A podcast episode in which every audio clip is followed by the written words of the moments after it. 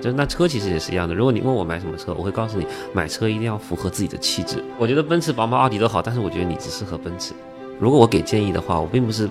给各种各样的建议。其实现在厂商品牌出来这些车其实都不错。如果不会不错的，它不可能在市场卖这么多。但就看你这个人气质符合什么品牌，我就会推荐什么品牌。你再说一下当时打到什么水平？我们当时有天梯排名嘛，那已经排到全国前二十名了。但是呢，我离这个顶尖的职业选选手就还差那么点灵感。我一旦意识到这一点的时候，我就觉得说，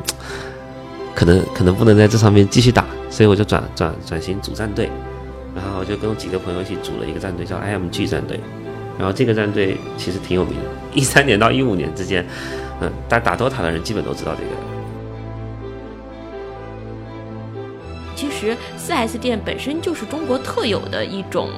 销售模式，因为就是中国相当于是一个跨越式发展嘛，原来没有线下销售的这些店，那啊新车厂商把这个车销售出来了之后，发现它有自己的渠道，所以说才在中国建立起来这样一个由呃厂商主导控制的这样一些 4S 店体系。我只能卖自己的品牌，但实际上如果你要是去看其他各行各业的话，还是以超市店。那你到美国去看的话，其实呃也没有所谓的这个厂商控制。的 4S 店都是汽车连锁超市这样的一个销售业态。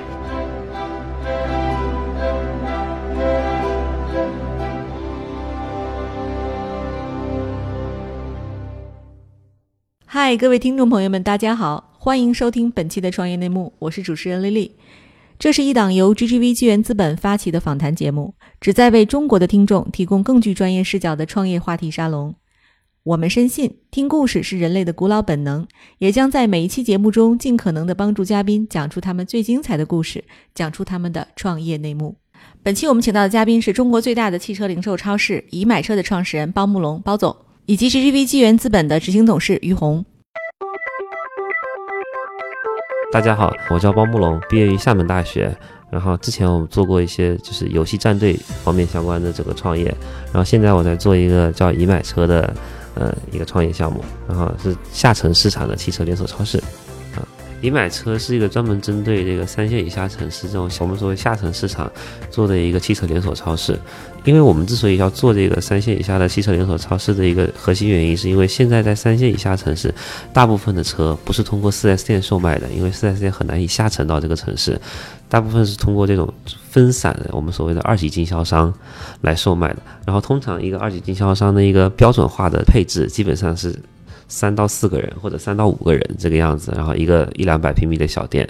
然后一个月卖个五台车、十台车。前端没法形成品牌，后端积累不了供应链的规模，所以说我们想做一个连锁的这么一个汽车连锁超市。您给大家解释一下哈，这个汽车零售超市和一般的这个 4S 店它的区别到底是什么？4S 店它一个核心的差别是它只售卖单一品牌的车，它是花很高的成本去建一个店，为了完成客户的从买车到维修的整个体验，啊，它要保证一个大的规模，放所有它这个品牌的车。我们说的这种汽车超市。它实际上它是卖全品牌的车，就是打的是一站式，能够给消费者满足所有的需求的。但是这里面的一个不好的地方就在于说，消费者没法过来就看到所有的车。好的地方就在于说，它卖的是所有品牌，而且并且价格能够比 4S 店要来的便宜一些，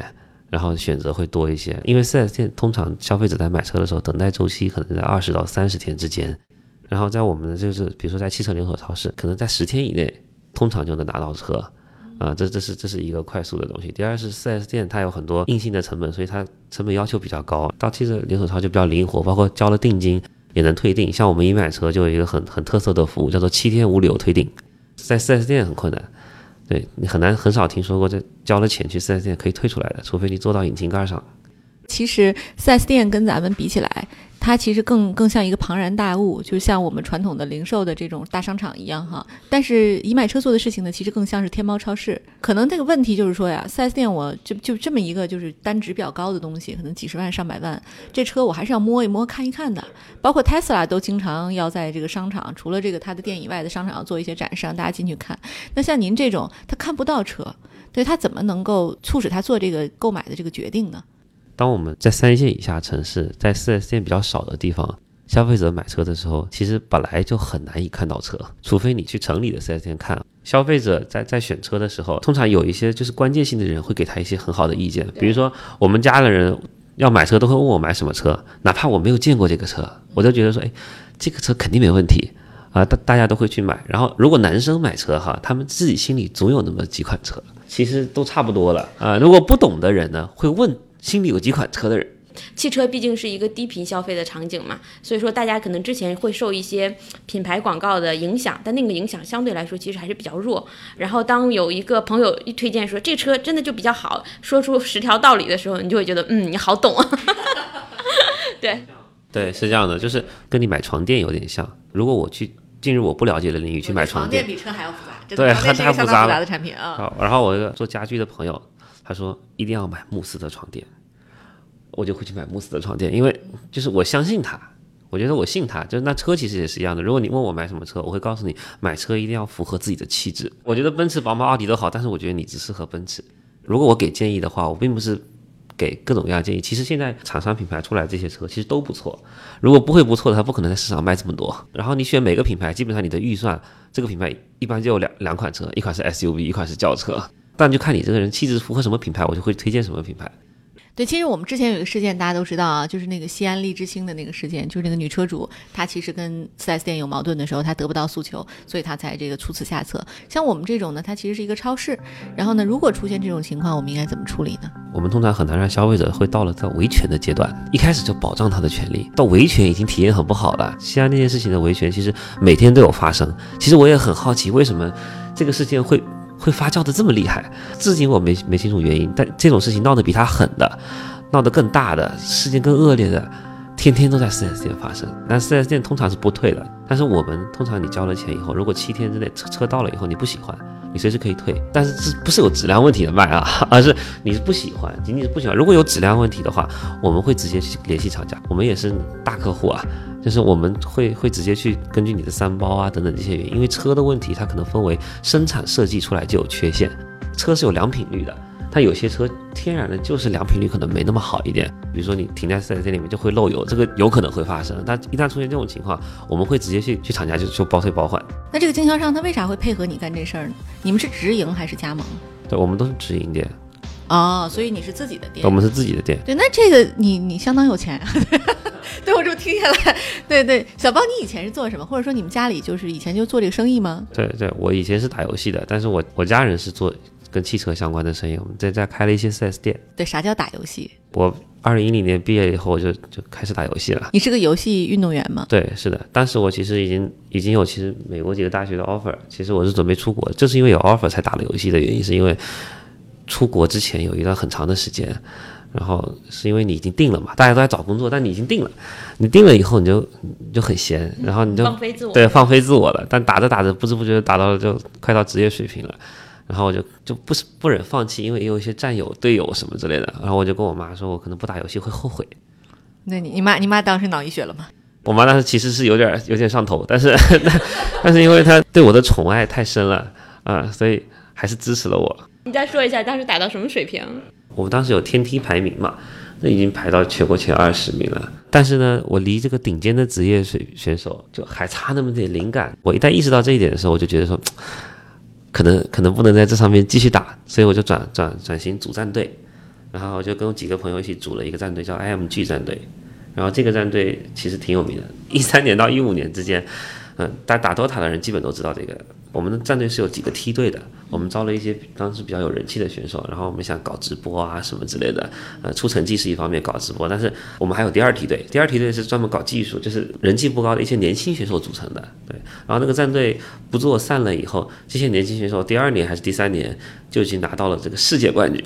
所以说，其实你虽然是打游戏，也打出了一个类似于组织，对，是打 打了一个公司一样的组织，打了一个组织一样的这这这么一个，就是那个时候电竞不像现在这么规范，那个时候才刚刚有点往规范的苗头上走。然后我们这个叫 DOTA 二的这个游戏哈，这个游戏是引领的电竞去走向规范的一个非常重要的游戏。原来我们打一个这个游戏，或者你参加魔兽比赛啊，什么 LOL 比赛这些。如果你得了一个全国冠军，那奖金可能一个人分到手的就两三万块钱吧，人民币。DOTA 二出来了以后，它是美国的，就是出 CS 的那个叫 Valve 那个公司出的，然后他们会推这个游戏，直接每年搞一个年度竞赛，这个锦标赛，他直接把这个奖金从你一个人只能拿几万块钱提升到一百万美元。那因为它这个游戏起来以后，很多游戏都跟进了，所以整个整个气氛就起来了。你当时打游戏打了多久啊？打了四年，我打了可能就一年多，然后组战队啊什么七七八八搞了两三年。嗨，各位小伙伴，告诉你一件很重要的事情：创业内幕的听众群已经开通喽。在这里，你可以和我们直接沟通，也可以第一时间了解到 GGV 纪元资本线下活动的动态，近距离聆听投资人的独特见解，并且结交其他互联网圈子的小伙伴呢。入群，你只需要添加微信公众号 CYNMXZS，我再重复一遍，CYNMXZS，也就是创业内幕小助手的拼音首字母。并在好友请求中标注“创业内幕”。接下来，小助手会帮助你完成入群操作。我们期待你的加入。我们说回来，就是说，小邦，你后来发现这个呃，汽车更赚钱。然后呢，回来开始做这个就以买车这个生意啊。对，就是因为你们家我听说是有这个相应的背景，是不是？有一些背景，就我们开了一些 4S 店，有些宝马 4S 店。我看到的商机其实并不是说，就是我当时一回去，然后看到了商机，是发现他们都已经没在做，他们都已经退股了，就他们都已经退股了，没在做这个 4S 店了。然后我们家还有一个叫做二级经销商，很大的二级经销商也没在做了，啊，然后我就觉得说，哎，怎么回事都没在做了，我是好奇。呃，因为从小都是听各种车的车的事儿，然后突然间没在做了，我就我就很好奇，然后我就探寻了一下这个这这件事情，啊，然后探寻了半天，我就觉得，哎呀，他们不做，我的机会可能就来了，因为他们在做的时候那是很传统的，因为 4S 店它只需要入股就可以了，它的所有的都是很标准化的，连连装修用的瓷砖、烟灰缸，用什么牌子的都是固定的，你也不用管，你只要投了钱。厂商有一套完整的标准，你要执行它的标准，而且并且还监管你执行。对，那这公司里的这个管理人员，他是厂商的人吗？不是，这是自己找的一些职业经理人，然后他会经过厂商每年几次培训。然后我们家的二级经销商就比较灵活了，因为你得自己去找车。然后当时我们也做一些平行进口车，也做一些合资车，就是汽车超市了。您刚才一直提到一个概念叫二级经销商啊，这个二级经销商在中国大概有多少家？就没有确数统计，但是二十万家左右。其实不是一个特别大的数据，我理解对吗？其实很大了，四 S 店才两万多家。OK OK 哦，对我我我总是试图去对标那个天猫店的数量。对，那这个艾瑞卡，你你怎么理解这个市场？就是说你当时看的时候，你会觉得它是一个非常大的市场吗？对，因为其实我们先从整个汽车行业来看的话，汽车行业是一个非常大的，上几万亿这样的一个市场规模，蕴含的机会会非常多。那我首先我们看到的有一些汽车媒体，无论是易车还是汽车之家已经上市了。然后其次的话，再往下走的话，其实就应该是汽车这个销售流通这个环节，新车销售是一码，然后二手车销售一码。新车这个领域，其实 4S 店本身就是中国特有的一种。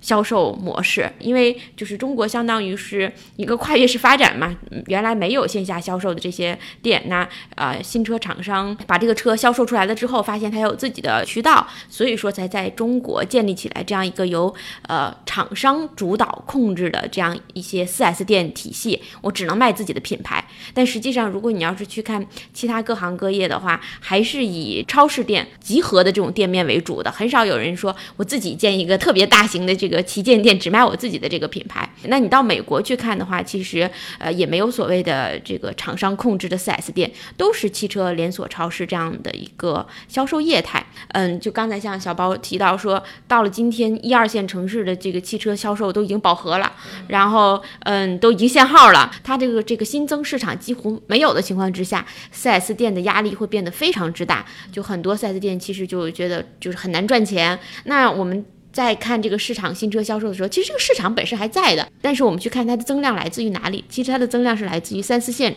城市，三四线城市大家的人均可支配的收入非常非常高，其实有些时候比一线一二线还还高，因为你去除到房租之后的话，其实一二线城市还是。还是挺穷的，对，嗯，就是大家都想拥有车嘛，所以说在看数据的过程当中，会看到三四线的呃每年的增量其实还是在往上增，但是同时三四线的消费痛点其实是更加清楚的，因为啊四 S 店一家店投入三四千万是没有办法下沉到三四线城市去的。所以，呃，我们去看说，就是汽车连锁超市这种业态在三四线肯定是会崛起的。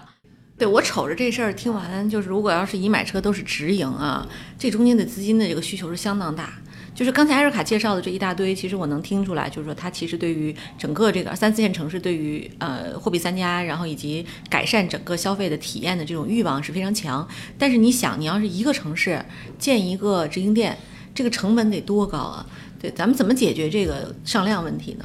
在三线以下城市，其实建店的成本其实并不高，汽车其实展厅替换的也很多。那我们其实去收不用硬装的店，其实就是只要付租金的钱，转让费都不需要。在三线线，一个可能两三百平米、一两百平米的店，租金只有五千块钱左右，甚至是以下。一个店通常在在两三个月就能达到盈亏平衡，啊，基本是这样。所以说我们其实建店成本并不高，然后前期这些行政投入啊什么的也都非常可控。可以给大家讲讲吗？就是第一个店第一个客人，你怎么获客的？这这个还是有故事哈。第一个客人必然是我朋友。第一个店是在福州开的，然后我们就在一个汽车的展厅的旁边开搭了一个小棚，然后我们当时就第一个客人是我的我的朋友，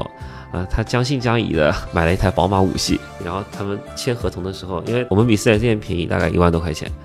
呃，他们是他们是很传统的，就是我们叫福州那边有个叫福清的人，是福清人。啊，福清人就是，然后很对价格非常敏感啊，只要便宜一万多块钱，他就觉得说，哎呀，这哪怕你值一个棚啊，我还依然必须来这儿买。我们说回那个奔驰女车主那个事儿，就是他如果这个事件同样发生在已买车身上，那我们会怎么做呢？是帮他换那个发动机吗？我们不用换，我们直接把车给退了呀，换一辆新车，然后我先给他一辆车。那这个会不会对你有很大压力啊？不会，不会。如果这个车出去之前哈运过来就有问题。我们直接就可以启动这个三包赔偿。我们有有好几款车都是这样子的，就是你出来本来就有有点问题，或者是你火打不着，或者是你发动机老是熄火，啊，通常是这样子。就我们会直接启动三包三包换车，或者三包就三包退款，嗯，两两三个月就下来了。我觉得这个其实就是平台的价值，就是有些时候 4S 店你想买我的车，你还买不着呢。所以说一处在一个甲方的位置，以前 4S 店，所以说其实出了这个问题，按理来说他们肯定是可以有办法处理的，但他不给你处理。其实听起来就是奔驰女车主那个事件是可以规避的，他只要是说奔驰厂商其实是有有义务来帮他去换，只是 4S 店不愿意做这个操作。对，因为 4S 店要压资金非常困难的，因为你要换的话，4S 店等于说这个车就得自己垫的资，就垫一台车的钱。然后去跟厂家，因为四 S 店特别缺钱，他已经压了很多车了，不像我们这种没怎么压车的，你偶尔偶然垫一台车的钱，就这种概率是很小，所以我们愿意帮消费者去解决这个事情。四 S 店只是不愿意掏这个钱去解决而已。其实，在这个车这个领域哈，已经有什么瓜子、花生、毛豆一批干果在干这事儿了。咱们是不是接下来就是面临的挑战还挺大的？我们是虽然在同一个行业，但是不一个赛道。像瓜子啊什么这些，都是二手车的赛道。对，因为二手车的赛道其实跟新车完全不一样，因为整个商品属性都不一样，卖方市场非标品，而且是一车一况，这跟我们是完全不一样的。然后，而且整个市场规模也不一样。在新车这个领域，它只有它其实有几个核心的模式。第一个就是是做流量平台的，汽车之家、易车网，他们其实是做流量平台，然后做广告卖广告费的，这跟我们不一样。那做交易的这一块，呃，有两三个模式。其中一个模式就是卖融资租赁产品的，就是不能过户的，对吧？像毛豆新车就是干这个事儿，啊，就是卖融资租赁产品啊。然后还有一个模式就是像我们这个模式，我们是做这种，我们切的是这种刚需增长，每年要买车的客户，因为中国每年卖两千五百万辆车，我们切的是这部分客户的一个一个群体。我能想象到，就它应该是一个非常非常强现金流的生意啊，就是你要有大量的现金支持。艾瑞卡投的项目里哈，这样的项目并不多，它对 VC 来讲是一个偏好型的这个生意嘛。嗯，生意本身的现金流分成两部分，一部分是说，呃，支撑整个公司增长的这种运营驱动的，比如说啊，我需要招人，我需要投市场推广，然后其实 GGV 大部分投的公司，像你说的都是这种类型的公司。那对于已买车这边的话，除了这个。正常这个运营发展以外的话，还有一部分叫供应链上的这个资金。那实际上供应链上的这部分资金的话，通过股权的这个解决方案，其实能够弥补的是比较少的。大部分的话，其实通过债权。这就是为什么说大家都知道说股权融资比较贵，那债权其实是一个很好的这个解决方案。而且对于他们来说，他不是说我这个钱投了广告，那我不一定能够赚得回来。你你你你你是没有办法通过债权融资，只能通过股权融资。刚才这个艾瑞卡介绍说，我们其实大量的是通过债权来实现的啊，那是不是意味着我们汽车后面会有这个什么汽车供应链金融等等类似于这样的这个产业链的这种接驳？是，我们会接很多，比如说现在有一些银行的资金，有一些信用机构的资金，他们实际上是根据资产来来来放钱的，呃，他们可能管有可能管控这个这个车，我们车在仓库里，这仓库是他们的，呃，资金方来管控这些仓库，因为我们的车辆也比较大，所以说他们也很愿意来来赚这个资金的钱，因为现在他们银行钱都在找资产嘛，呃，这种资产又又很很稳定，然后收益率还可以，他们就就来做这件事情，对。亲爱的听众朋友们，我来预告一下，接下来的一个月时间，创业内幕将带来连续五集的美国特辑，近距离接触那些选择在北美开拓事业的中国创业者们，敬请各位期待。哎，刚才您提到一个产品上的这个细节哈，我再追问一句，就是您这边说我这边可以十天左右拿到车，但四 S 店要一个月，这中间为什么会有这种差距呢？因为其实我们其实连接的不仅主机厂，我们还有很多连接的全国各地的四 S 店，就是其实我们是共享四 S 店在全国各地的库存了。四 S 店之间货是互相不连接的，因为他们跟厂家拿货，自个儿的货都卖不清楚，而且他们互相之间是闭塞的，因为他们是竞争关系。呃，即便同一个品牌的，他们也互相之间调货也都非常罕见。如果大家在四 S 店买过车，二十到三十天，这是这是一个基本上是一个需要等的时间。对，因为四 S 店还有一个问题，他不止拿卖车的钱，他要拿一个返点的钱。所以说，他这个公司里面，就是这个店面卖了十台车，或者卖一百台车，他肯定是希望从品牌方拿到这一百台车，回头年底的时候能要个返点。如果他从别人那调来一台车的话，他就拿不到这个返点了。那就这个事情呢，会不会被四 S 店抵制呢？因为 4S 店它现在也基本上都完全开放了，因为它 4S 店的获客方式是按 location 来获客的。我开个店，周边的人来我这儿买，然后厂家不会让两个 4S 店挨着开，因为他们需要一个 location 一个 4S 店，一个地点一个一个 4S 店。然后呢，厂家的授权是授权给这个地点，你要换店得换授权。我举个例子，北京这么多 4S 店，比如这么多丰田的 4S 店，那大家要来买丰田的时候，就是它的获客能力很有限，所以在整个中国的市场，4S 店零售能力可能只占它的这个任务量的一半。下面一点的城市可能到零售能力占三分之二，啊，就是它所有天然的还有那么多车是没法通过自己零售卖掉的，就得批发给这些二级经销商，让二级经销商来帮他做分销，其实是这样的一个体系。这这听起来中间全都是门路，这一集内容实在太硬核了。就如果我们没有一个您这样的朋友，可能都完全搞不清楚什么四 S 店、二级经销商，他挂一 logo 在那，我就敢进去买。就有点像京东出现之前也存在这种二级经销商，就是说他可能就是在中关村的那个 电脑城电脑城里边，对他的那个货可能也是不错的货，但是由于就是都是小店铺，然后大家服务质量就可能没有办法得到保障。那嗯，原来像中国说有二十万家的这种传统的二级经销商，他们也是也是同样的问题，所以说消费者本来那应该是个更好的体验。你看，你其实是才三十出头的年纪，然后呢，现在在做这样一件很重要的事情。那你这个团队里都什么结构呢？就是他们怎么能相信一个年轻的你能把这个事儿干成？这个就讲到我最早拉我的那个联创进来的时候，他当时我之所以找他，是因为我觉得他是我认识最懂互联网的人啊。他是当时在百度游戏华南区就做这个做运营的这个工作。我平时看他朋友圈啊，或者各种，我都觉得很互联网，在学校里就有点互联网。我就找他来验证这个模式啊！一开始他是他他不买账的，他觉得哎，你这模式有些没想清楚。但结果聊得了聊了三四天，又发现我每天好像都在疯狂的更懂这个互联网。他自己的原话就是说：“哎呀，这个就感觉好像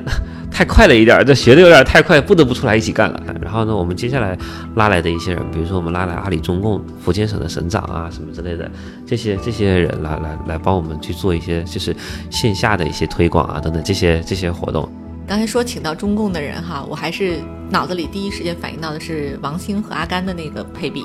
就其实如果没有阿甘的加入哈，很难想象今天的美团可以有这么强的地推能力。但其实某种意义上来讲，你们也是一个强地推的一个生意啊。我相信这个你的这个合伙人进来。对这个已买车的确是一个非常大的助力了，对，帮帮助很大。对我这里可以补充一下，就是因为其实认识小包也有好长时间了，对我们应该是呃一六年的时候就认识了，后面的话大概聊了一一年多其实才投，从这一年多你就会发现小包个人的成长特别快。然后第二点来说的话，就是招人能力特别强。对，当时其实公司一共也没有没有几十号员工的情况下，就敢去请一个这个 4S 店集团。全国 4S 店前二十强的总经理，人家管了七八千号人，后面持续的还有很多人加入，就是你最后发现每一个人对他评价都很高，尤其是像当时介绍一些滴滴啊、美团的人，每个人都跟他聊得很好，比跟我聊的还好，